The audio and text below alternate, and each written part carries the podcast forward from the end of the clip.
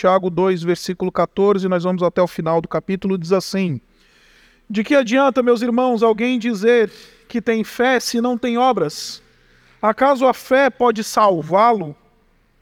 Se um irmão ou irmã estiver necessitado de roupas e do alimento de cada dia, e um de vocês lhe disser: Vá em paz, aqueça-se, alimente-se até satisfazer-se, sem porém lhe dar nada, de que adianta isso? Assim também a fé por si só, se não for acompanhada de obras, está morta.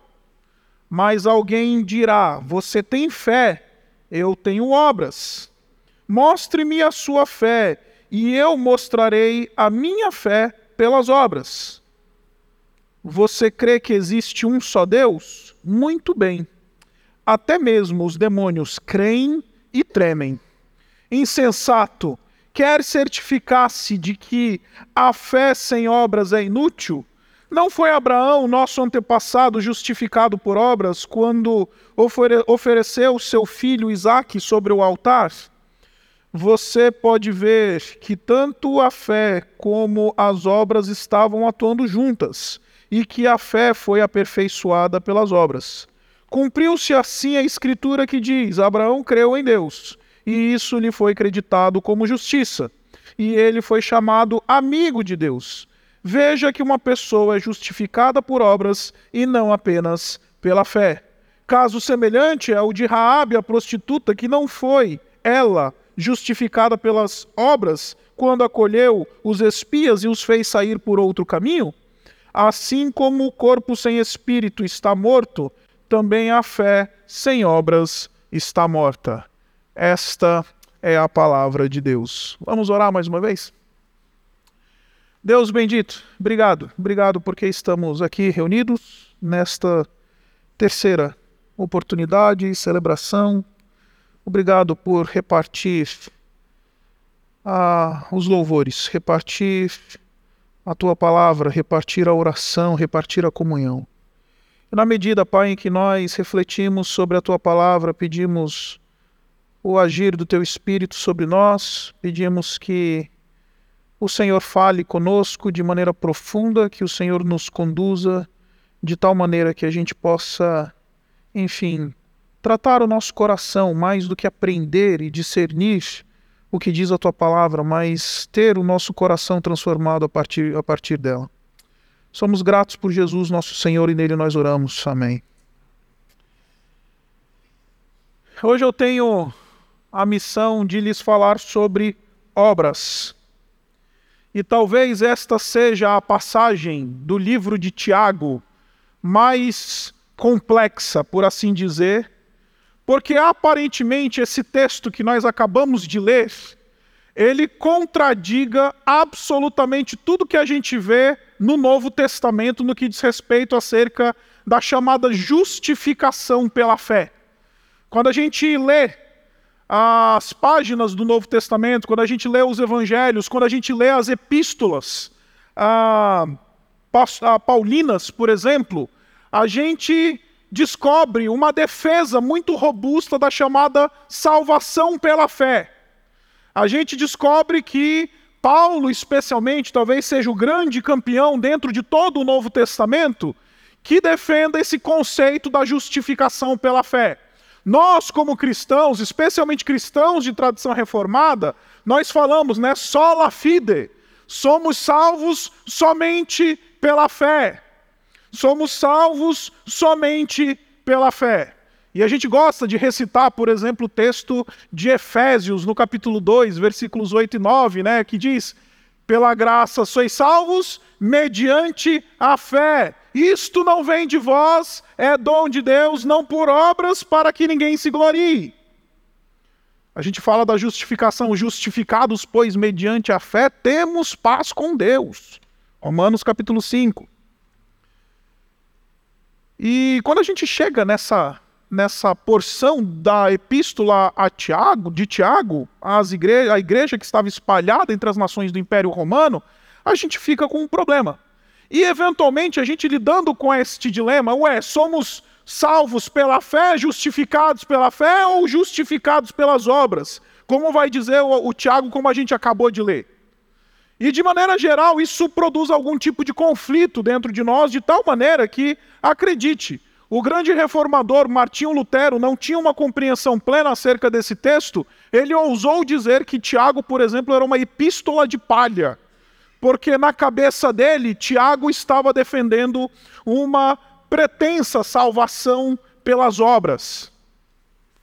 Mas acredite, o texto ele não está falando sobre salvação por obras, como eu espero demonstrar para você até o final desta reflexão.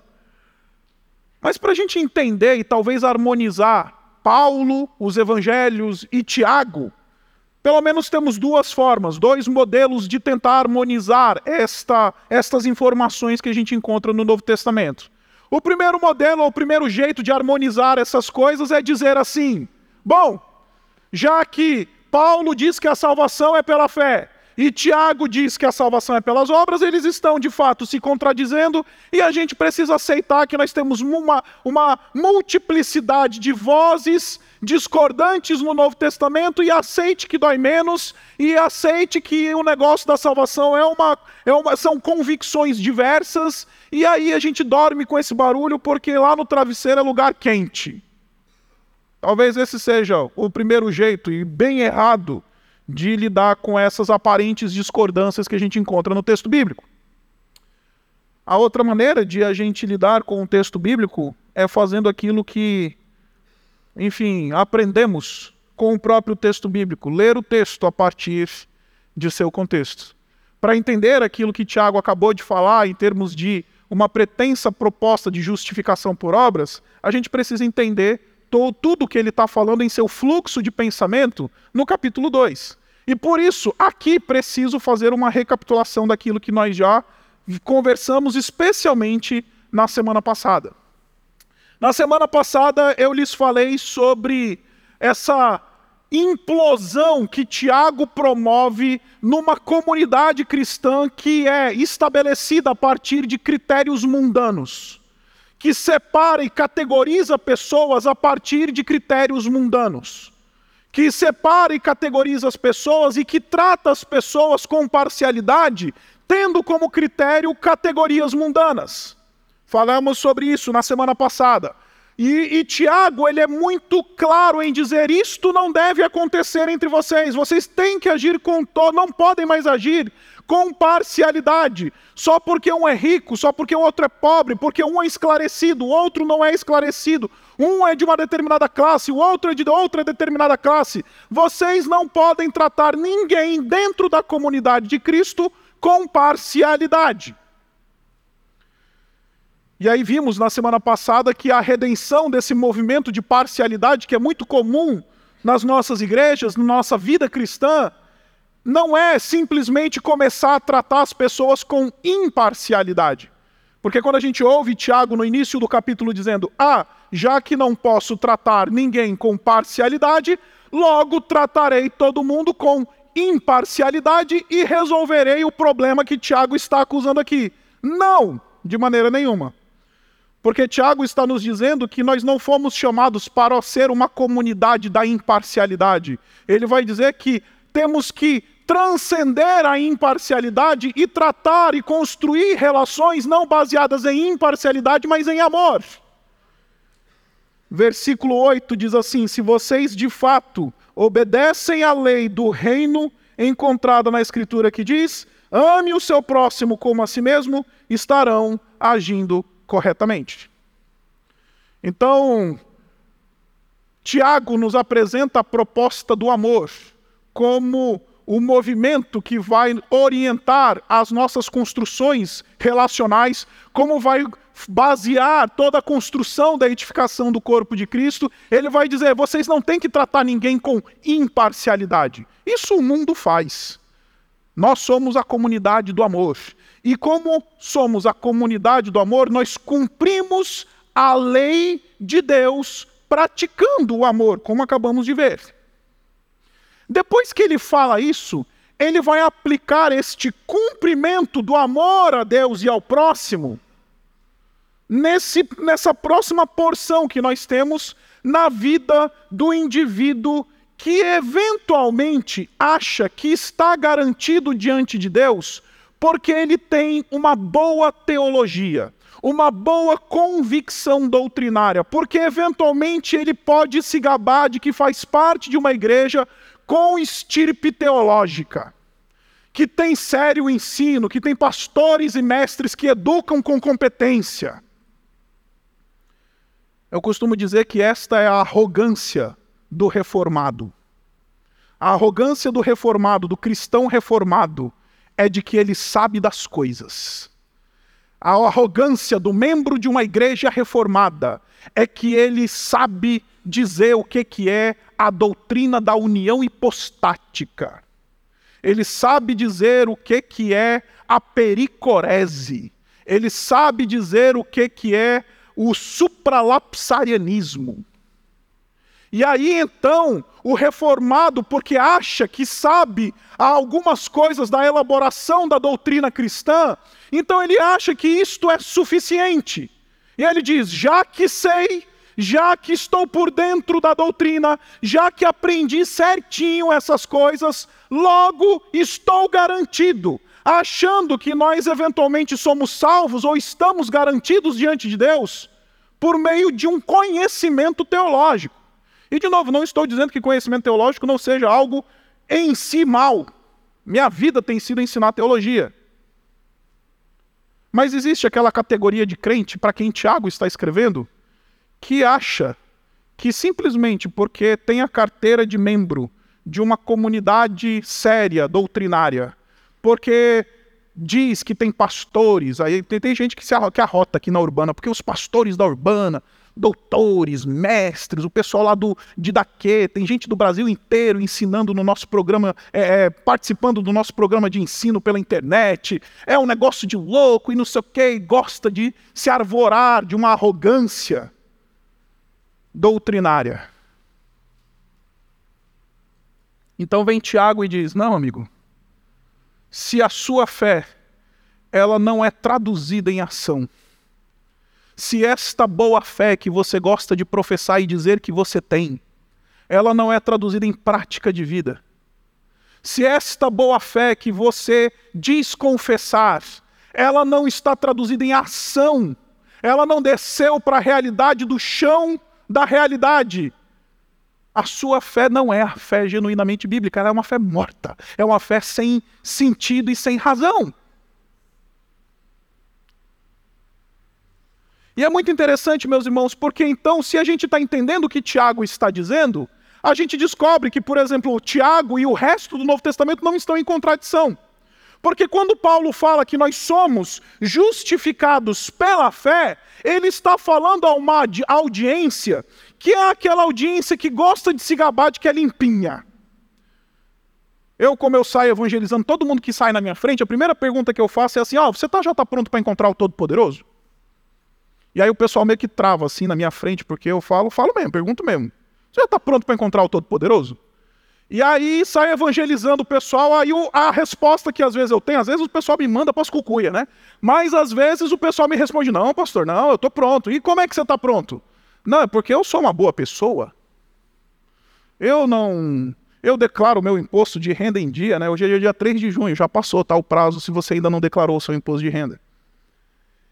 E aí, é, enfim, eu declarei corretamente meu imposto de renda, eu não, não, eu não passo a perna em ninguém, eu sou uma pessoa íntegra, eu trato bem até a minha sogra. Eu sou uma pessoa bacana.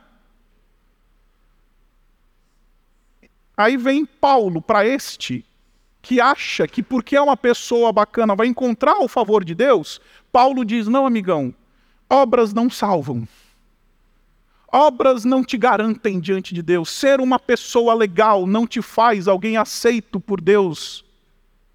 E para aquele que acha que está dentro da igreja e acha que está garantido diante de Deus, porque simplesmente faz parte de uma igreja, ou porque eventualmente sabe ou tem algum conhecimento teológico, vem Tiago agora e diz: não, campeão.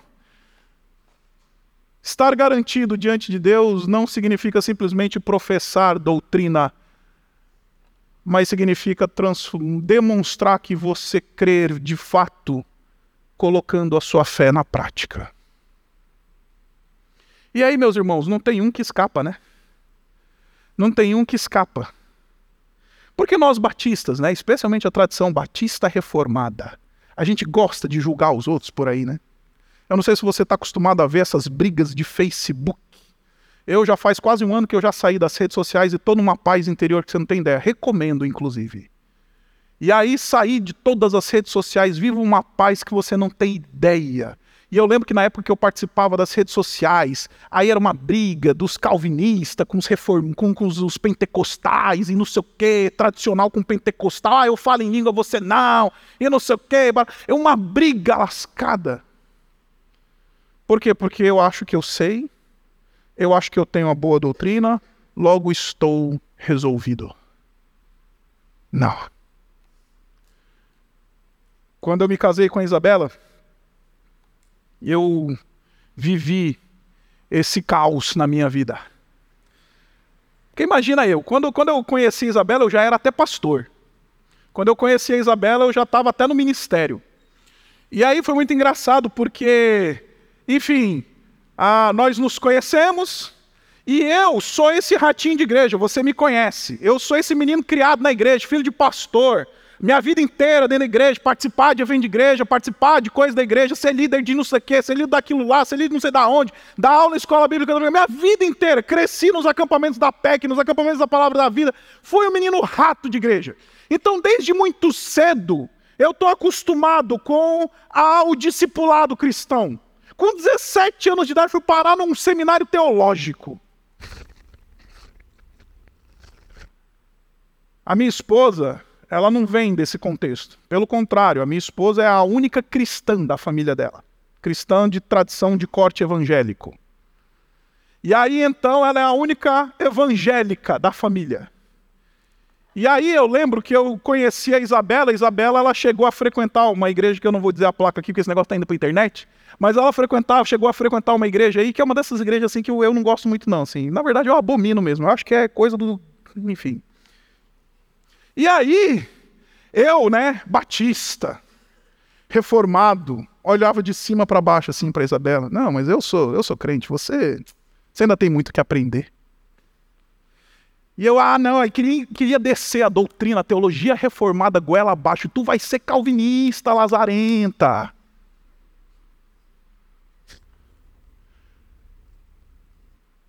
Sabe como é que Tiago chama este indivíduo? Versículo 20 insensato. Insensato. É assim que Tiago chama este indivíduo que acha que vamos estamos garantidos diante de Deus, porque aprendemos uma meia dúzia de verdades na catequese cristã. Então vem Tiago e diz: não, Parem com todas essas coisas. A fé de vocês, se ela é a fé genuína, bíblica, verdadeira, ela necessariamente precisa ser traduzida em ação de boas obras e de uma vida de integridade com o Senhor.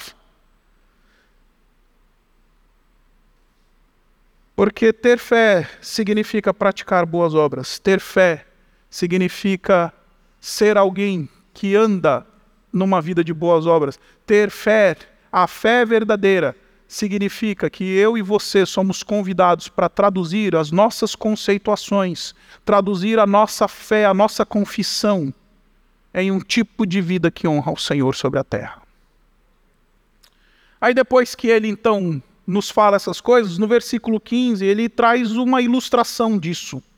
E ele fala assim: se algum irmão ou irmã estiver necessitado de roupas e do alimento de cada dia, e um de vocês disser, vá em paz, aqueça-se e alimente-se até satisfazer-se, sem, sem porém lhe dar nada, de que adianta isso? Que raio de fé é essa? Uma fé de discurso. É isso que Tiago está falando, porque ele monta a cena. Imagine a cena que Tiago está montando aparece um irmão ou uma irmã que visivelmente está em necessidade. E visivelmente está em necessidade de roupas e de alimento de cada dia. Aí, em vez, ao invés de eu atuar com misericórdia, eu simplesmente, simplesmente digo: vá em paz. E de novo, esse vá em paz aqui é o discurso religioso. O pessoal que foi para Israel com a gente, agora no último mês de abril, a primeira coisa que a gente ensinou o pessoal lá quando chegaram em Israel foi o cumprimento do judeu. Então nós, nós pousamos em Tel Aviv, entramos no busão, estávamos indo em direção ao hotel. Aí então nós chamamos a turma e falamos: gente, a partir de agora você vai cumprimentar todo mundo assim, Shalom. É o cumprimento do judeu. Então, o indivíduo que veste essa situação tem uma baita oportunidade de demonstrar em prática a sua fé e ao invés de atuar e agir, ele faz o discurso religioso e diz: Shalom, vai em paz. Aqueça-se, alimente-se. Em outras palavras, meus irmãos, a verdade é que essa ilustração ela está nos acusando de uma coisa muito, muito, muito óbvia. É que nós perdemos continuamente oportunidades que nos são dadas por Deus de demonstrar na prática a nossa fé, de atuar com ações de misericórdia sobre o mundo, de atuar de uma maneira que Deus vai ser honrado a partir da nossa fé. Só que a gente fica no discurso. Porque quando a gente fica no discurso, a gente não se compromete, né? Quando a gente fica no blá blá blá, a gente simplesmente se esquiva. Tiago está dizendo: apareceu uma oportunidade, apareceu um movimento onde você pode trans, trans, mostrar que a tua fé não é de boca, que a tua fé não é de simplesmente de compêndio teológico, de página de livro de teologia. Haja e não fale. É isso que ele está dizendo. Você fala, mas não dá nada para essa pessoa. De que, que adianta isso? Então ele conclui: assim também a fé por si só, se não acompanhada de obras, está morta. É inútil. Uma fé que não foi traduzida em estilo de vida, em prática de misericórdia, em ação encarnada no chão da história, é uma fé inútil, não é a fé bíblica. E note, isso daqui eu não falei nem às 10, nem às 9, nem às 11, nem às 9, nem às 11 e 15. Se você continuar lá no versículo 23, você vai ver que é muito interessante que o texto fala para nós, desculpa, versículo 22, que ele vai dizer assim: Você pode ver que tanto a fé como as obras estavam andando juntos, e a fé foi aperfeiçoada pelas obras. Existe um movimento muito interessante aqui nesse texto, que Tiago está nos dizendo que a nossa fé, ela se aperfeiçoa na medida em que nós nos engajamos em agir com graça, misericórdia e piedade sobre o mundo. Quando ele está dizendo que a nossa fé ela é aperfeiçoada pelas obras, ele está dizendo o seguinte: a tua fé vai crescer, vai melhorar, vai aumentar na medida em que você cada vez mais for um indivíduo que está comprometido em traduzir em prática aquilo que você crê.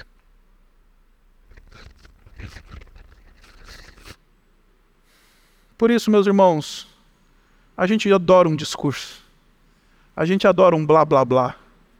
A gente adora o religioso, o cacuete evangélico, né? Que a gente chega na igreja e fala: paz do Senhor, irmão. Só que aí então Tiago ele vai definitivamente dar o golpe mais duro nesta passagem. E se você está achando este sermão pesado, prepare, você vai ficar pior. E não é culpa minha, é Tiago quem está dizendo. No versículo 19, então, ele dá o golpe final e ele diz assim: Você crê que existe um só Deus? Muito bem. Até mesmo os demônios creem e tremem.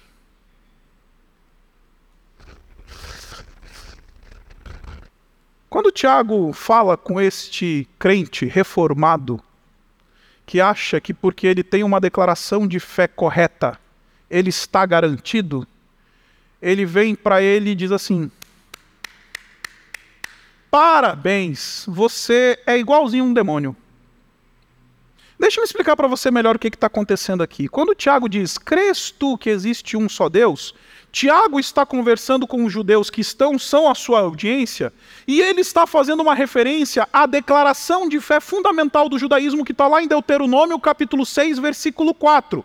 Ouve, pois, Israel, nosso Deus é único Senhor. É isso que a tradição judaica dizia. A tradição judaica dizia: o nosso Deus é único, Senhor. Só há um Deus, não é um primeiro entre muitos, é um único e verdadeiro Deus. É isso que o judeu ia dizer. É isso que o judeu ia afirmar. É isso que o judeu, se chegasse para um judeu naqueles dias e perguntasse: quem é Deus? Ele ia dizer: há um só, único e verdadeiro Deus. Me dá a base bíblica disso. Deuteronômio 6, versículo 4. Aquilo que a gente chama na teologia de Shema. Ouve, pois, Israel, nosso Deus é único Senhor. Aí vem o Tiago e vira para esse judeu e fala: Você crê no Shema? Sim, senhor, creio no Shema. Parabéns, até os demônios creem. Você não é nem um pouco melhor sequer do que um demônio. Não sei se você conhece a narrativa dos evangelhos, eu espero que você conheça. Mas se você voltar lá em Marcos, no capítulo 1, você vai encontrar uma cena em que o Senhor, o Senhor Jesus Cristo se depara com um endemoniado na cidade de Cafarnaum. E este demônio fala por meio deste indivíduo endemoniado, ele vira para Jesus e fala: Que temos nós contigo, Jesus? Nós, e os demônios estão falando, nós sabemos quem tu és. Saber quem Deus é não resolve ninguém. Porque o demônio diz: Sabemos quem tu és, tu és o Santo de Deus. E acredite, o demônio está falando a verdade aqui. O demônio tem uma teologia redonda. O demônio tem uma teologia perfeita. Dá para tirar nota 10 em prova de cristologia de seminário. O demônio afirma categoricamente e verdadeiramente quem é Jesus, porque ele sabe. Só que a diferença é que o demônio ele não permite que aquilo que ele sabe modele a sua vida. A diferença é que o demônio ele sabe, mas ele não se submete. A diferença é que o demônio ele sabe, mas ele não permite que aquele saber transforme o seu ser. Por isso, é possível ser um crente demoníaco, vivendo um cristianismo demoníaco, porque professa, porque sabe, porque sabe e sabe, mas não frutifica. Este é o demônio. É possível ser membro de igreja batista reformada, e ser um demônio com a mulher, com o marido, com os filhos. Porque sabe como ninguém, conhece como ninguém, afirma como ninguém, mas não traduziu na prática a sua vida e a sua fé. Acredite, existe uma forma de cristianismo demoníaco que eu e você praticamos todos os dias quando não permitimos que a palavra de Deus não seja só combustível para as nossas curiosidades teológicas, mas também seja a razão de transformação do nosso coração. Aí por causa disso, a gente é demônio. A nossa casa cheira enxofre. As nossas relações são tóxicas. Tem um enxofre do inferno. O marido é um verdadeiro demônio com a esposa, com os filhos, no trabalho, onde quer que vá. Por quê? Porque não passa de um sabichão que sabe muito de doutrina, mas não interpreta isso na realidade da vida. Você crê que há um só Deus? Está dizendo, Tiago, parabéns. Você não é melhor nem que um demônio.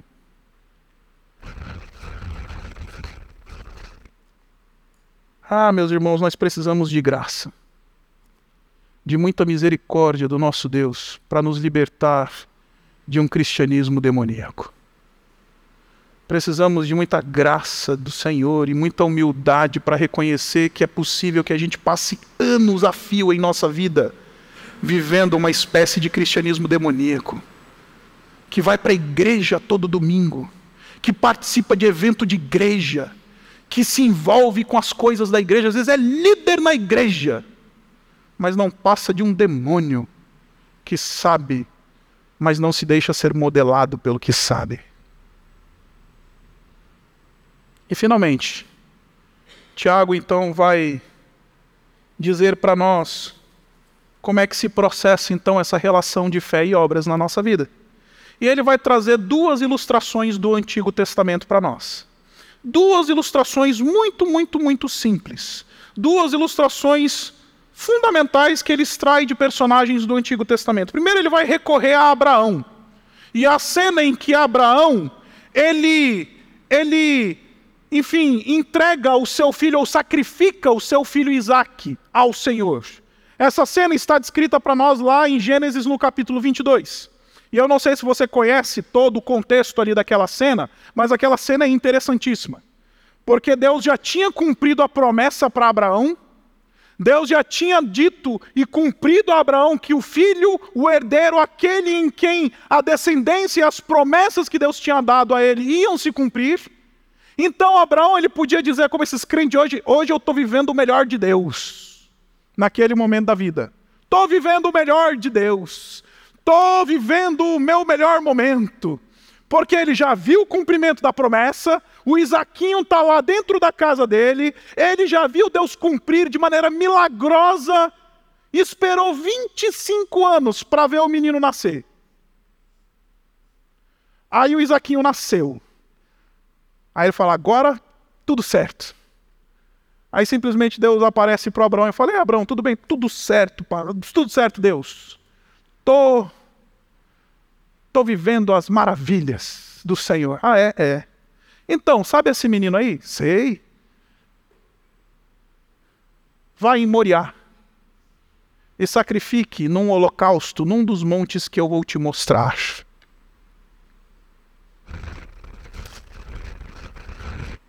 Depois que eu me tornei pai, esse texto mudou completamente de cor para mim. Passei anos da minha vida lendo esse texto. Depois que eu me tornei pai, esse texto mudou completamente para mim.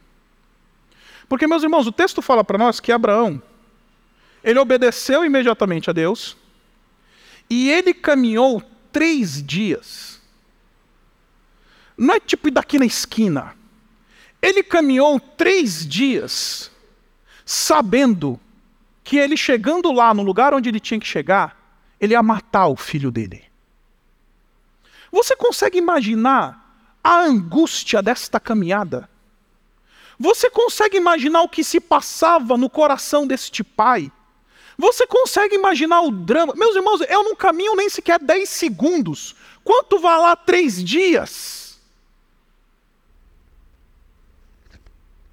Sabendo primeiro lugar, sem entender, obedecendo de maneira absolutamente cega. Deus mandou, eu vou, eu não entendo, eu não compreendo, mas eu vou, porque eu sei que Deus é bom, então eu vou. Segundo lugar, uma caminhada de angústia. Em terceiro lugar, matar o menino não é só matar um filho, que já é um cenário terrível por si só, né? Mas matar Isaac significa o fim do cumprimento de todas as promessas que Deus tinha dado a Abraão. É o fim da esperança, da perspectiva do futuro. É o fechamento de um horizonte de existência que você não consegue imaginar. E por três dias, Abraão está caminhando. Em outras palavras, quando Tiago ele apresenta para nós essa, essa cena, ele está dizendo para a gente: você quer transformar em prática de vida a fé que você tem? aceita o deserto, aceita a vida do sacrifício. Você quer transformar em prática de vida a proposição teológica, o compêndio doutrinário, a fé que você professa ter? Vai para o deserto com Abraão. Vai para o deserto com Abraão viver a vida da obediência, ainda que você não consiga compreender todo o plano de Deus. Vai para o deserto com Abraão, entregar aquilo que você tem de mais precioso na tua vida, ainda que você não queira. Vai para o deserto com Abraão e aceita um plano de Deus que você jamais imaginou para a tua vida. Você quer transformar em prática, em realidade, em ação, em obra, a tua fé. Aceita o deserto. Aceita a falta de grana. Aceita o aperto. Aceita a perseguição. Aceita a angústia porque Abraão demonstra para nós que amar a Deus acima de todas as coisas, amar a Deus acima de todas as coisas, não é uma coisa fácil.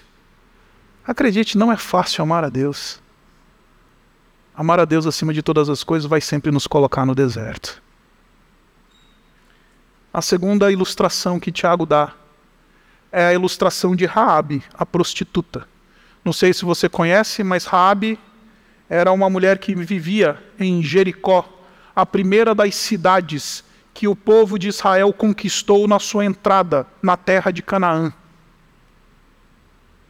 E então ela recebeu dois espias na sua casa, e lá na sua casa ela protegeu esses dois homens que pertenciam ao povo de Deus, colocando a sua vida em risco por dois desconhecidos. O que ela unicamente sabia é que aqueles homens pertenciam ao povo de Deus e que estavam ali porque eles estavam obedecendo uma ordem de Deus. Então ela decide acolher. O texto fala para nós no versículo 25: ah, o caso semelhante é o de Raabe, a prostituta. Não foi ela justificada por obras quando acolheu os espias e fez e os fez sair por outro caminho? Então, quando Tiago ele apresenta para a gente a ilustração de Abraão, ele está dizendo: amar a Deus acima de todas as coisas, na prática, significa aceitar o deserto.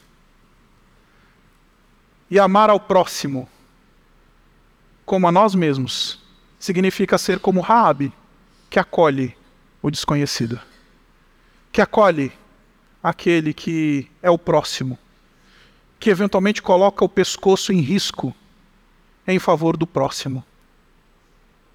Como é que eu traduzo, pastor, a minha fé em prática de vida? Ame a Deus acima de todas as coisas, de tal maneira que você aceite o deserto. Porque amar a Deus quando está tudo bem, quando tem grana no bolso, é fácil, né? Amar a Deus quando as coisas estão em ordem, amar a Deus sem aviso prévio, amar a Deus sem diagnóstico de câncer, amar a Deus, ser colega de Deus nessa, nessa hora é fácil. Amar a Deus no deserto, que é difícil. Amar um Deus que nos pede o nosso filho, que é difícil. Amar a Deus que nos dá um plano de vida que não é aquele que a gente escolheu para a gente, que é difícil. E amar o próximo, o desconhecido, para além de nós mesmos. Porque, meus irmãos, os vetores da nossa vida, eles são todos voltados a nós mesmos. A gente interpreta a realidade a partir daquilo que é conveniente a nós. Você já percebeu isso? Ah, minha vida financeira não é boa a mim. Meu casamento não é bom para mim. A minha igreja não é boa para mim. Meu pastor não é bom para mim. Não sei o que não é bom para mim. Minha família não é boa a mim. Nós somos o critério de avaliação acerca de como nós interpretamos a realidade. Não sei se você já parou para pensar isso. Aí vem Deus e dizendo: não, para de olhar para você mesmo.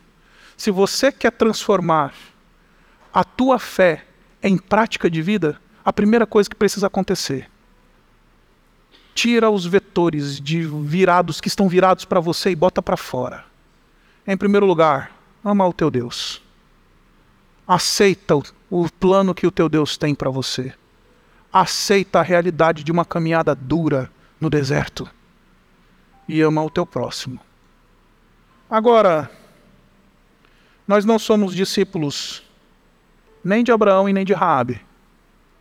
Nós somos discípulos de Jesus. Jesus é o Abraão maior, que amou a Deus de tal maneira que morreu. Falou: Porque eu te amo, Deus, eu dou a minha vida por ti, para ti. Obedeceu a Deus de maneira angustiante. Aparta de mim esse cálice, mas que não seja feita a minha, mas a tua vontade. Nós somos discípulos daquele que é como a Raabe maior, que morreu por outros. Que os vetores da sua vida não estavam focados somente em si mesmo, mas em outros. Eu e você só estamos aqui onde nós estamos, porque no seu corpo, no seu sangue, Jesus nos mostra o que, que significa transformar as nossas convicções de fé em prática, amando a Deus e amando ao próximo. Por isso, não vim pregar um sermão legalista e acredite, eu poderia. Poderia dizer, já que é assim, vai transformar em prática, então faz isso, faz aquilo, faz aquilo, faz aquilo, faz aquilo. Eu podia te dar uma lista. E você sair daqui com um sermão moralista e uma lista de moralismo e legalismo. Mas nós não somos discípulos do farisaísmo, nós não somos discípulos de legalismo, nós somos discípulos do Senhor Jesus. E Ele nos ensina como viver todas essas coisas de uma maneira que o nome do nosso Deus é honrado. Como eu traduzo, pastor, a minha fé em prática de vida?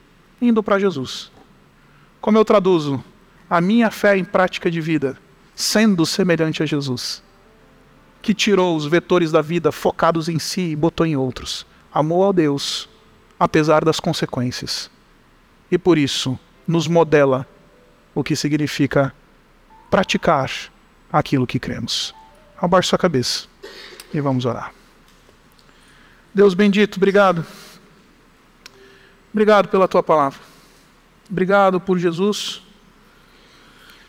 Obrigado pelo, pelo sacrifício de Jesus, por sua obra que modela nós como a gente deve viver e o que nós devemos fazer. E, e Pai, tem misericórdia de nós. Nós somos absolutamente inconsistentes somos absolutamente carentes. Nós sequer sabemos te amar, Pai. A gente só te ama quando é conveniente a nós. Por isso, Pai, essa noite vem só para o teu espírito, de tal maneira que a gente possa experimentar uma transformação operada por, por Ele, pelo teu espírito. E que isso nos leve a praticar aquilo que cremos a traduzir em ação as nossas convicções de fé, que a gente possa encarnar no chão da história a fé que professamos para o bem daqueles que estão perto de nós, para a expansão do teu reino e para a glória do teu nome. Ah, Pai, nos lembra que a gente carece desesperadamente da tua graça. E porque carecemos desesperadamente da tua graça, a gente a gente precisa quebrar o nosso coração muitas vezes e reconhecer o quão hipócritas nós somos com o nosso cristianismo de boca, com a nossa arrogância, arrogância farisaica, com, enfim, o nosso estilo de vida que trata outros de maneira parcial, ah, Pai, como a gente anda de maneira desconfigurada sobre esse mundo e como carecemos de Ti. Por isso, vem e sopra, vem com Teu Espírito e nos, nos confronta, nos lembra de áreas que precisam ser tocadas por Ti e nos dá robustez de alma para permitir que o Senhor toque, para permitir que o Senhor opere. Por Tua graça nós oramos. Amém.